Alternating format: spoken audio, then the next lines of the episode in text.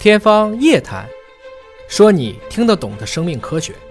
欢迎您关注今天的《天方夜谭》，我是向飞，为您请到的是华大基因的 CEO 尹烨老师。尹烨老师好，向飞同学好。本节目在喜马拉雅独家播出。今天呢，又到了搜集网友朋友们的提问来互动问答的环节。彩虹糖询问啊，说家里有精神病人，那么孩子是否能够通过基因检测来知道他是否遗传了这种精神类的疾病呢？这个得具体知道是哪一种。嗯，我们一般说的这个精神病啊，医学上一般叫精神障碍了。它这个包括的范围是很多的，主要就是大脑的功能活动紊乱了，各方面的，比如说认知啊，它的情感、行为啊，嗯，这些不同障碍的这么一个总称。医学上一般会分成一种是叫做功能性的，有叫官能性的，还有一种是叫气质性的。这个分类是很复杂的。当然，从遗传的角度去看呢。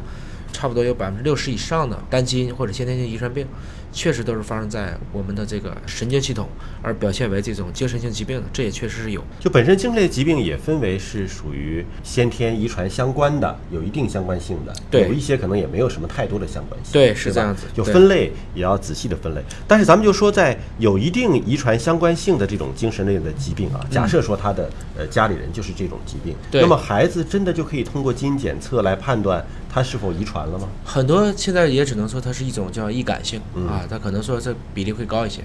有一些精神类疾病的发作呢，它实际上是会随着年龄，还有一些诱因要产生才会有，很难一言而蔽之。也要看他家里的这个精神，就比如说他先证者，他是什么时候患的这个疾病，他是一种很小的时候已经出现这种倾向了，而且比如说家里面几代人都有类似的倾向，如果有记载的话。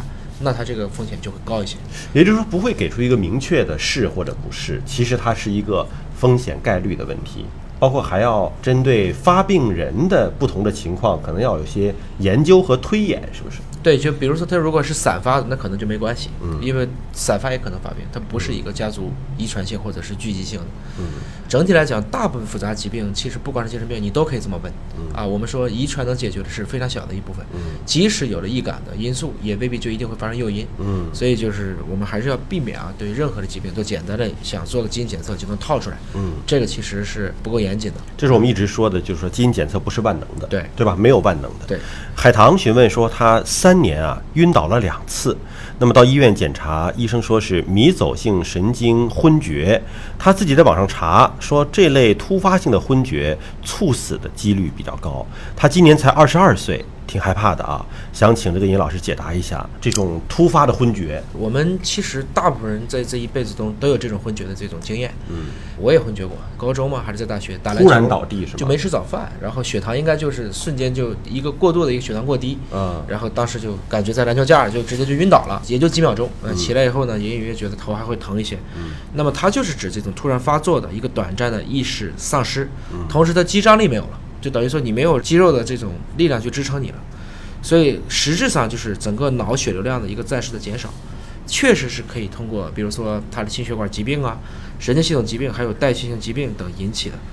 那么像他这种叫迷走性神经性昏厥，很多人也认为这就是一种不明原因的。嗯，其实说不太清楚到底是怎么回事。应该说这种现象是非常普遍的。不过他说他是三年，三年倒两倒两次啊，也要去问问他，回忆一下这两次之前有什么诱因。